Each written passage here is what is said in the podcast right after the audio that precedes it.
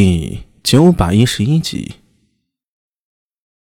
臣奏：今夏之交，臣属下苏大为率五百唐骑翻越金山，踏足草原，一个月内攻灭山南大小部落，并大破西突厥仆从木昆部，降服埃及懒毒鹿等万余仗。由于是突厥人胆寒，贼大溃，此战杀贼数千。负三千余，实为大事。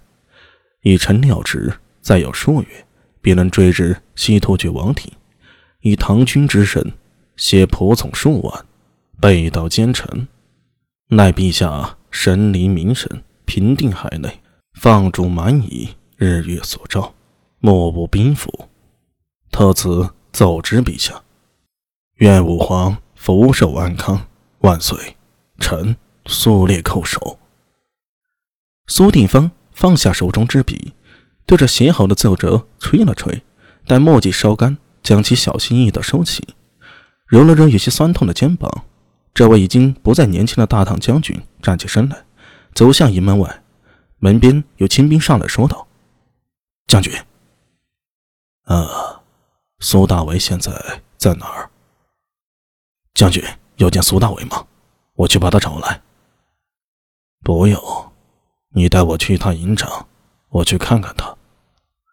苏定方说着，似是自言自语道：“哼，这小子这次打得颇有些虎气，倒有几分我年轻时的作风。”跟随苏定方多年的亲兵心下不由暗喜啊。苏定方平日治军严谨，他在军营中几乎见不到他的笑容，但是方才说起苏大为时，将军居然笑了。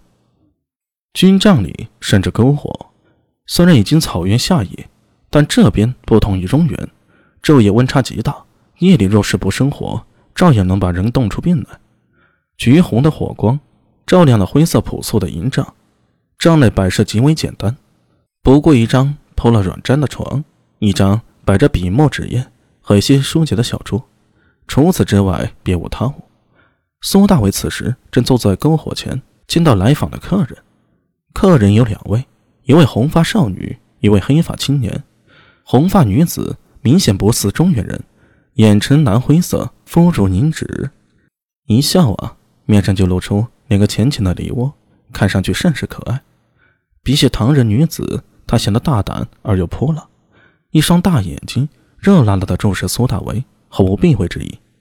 坐在少女身边的黑发青年，仔细看模样有些异于唐人。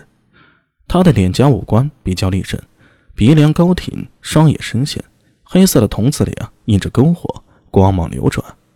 黑发青年肩宽臂长，身着青色的胡服，在右手拇指上戴着一个鹿血骨扳指，从隐约可见的指节老茧上，可见对方精于射术。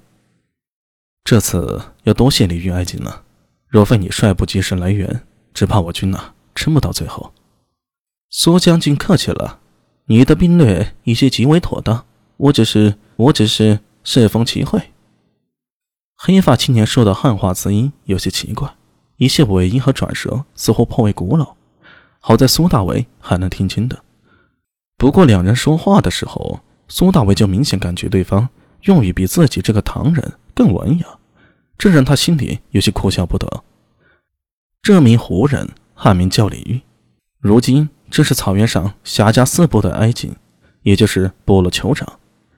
霞家四部说起来十分奇怪，从大唐建立啊，与大唐关系一直亲善。他们一般居于大唐极远的叶尼塞河上游一段，世代与回纥，也就是后来的回鹘，是敌对关系。唐曾册封霞家司的领袖为英武臣民可汗，而霞家司人虽然大部分长相是身材长大、赤色、红发。绿金，但其王族自称为大汉将军李陵之后，自认为是李唐皇室的宗亲，而且大唐居然接受了。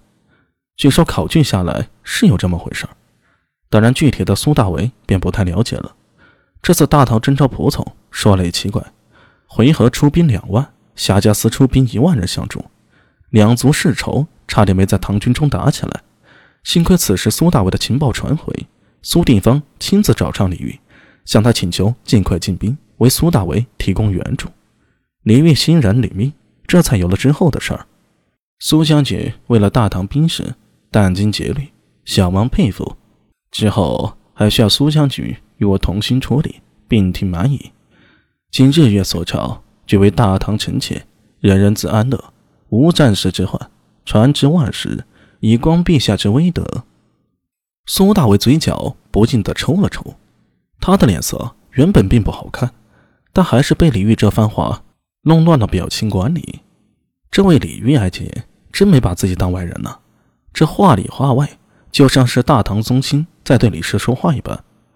苏大伟心中颇有一种荒诞感，眼角一瞥，坐在一旁正大胆热闹地看向自己的红发女子。李玉似乎才反应过来。他一指身边的红发少女，说道：“啊，这是舍妹李英。”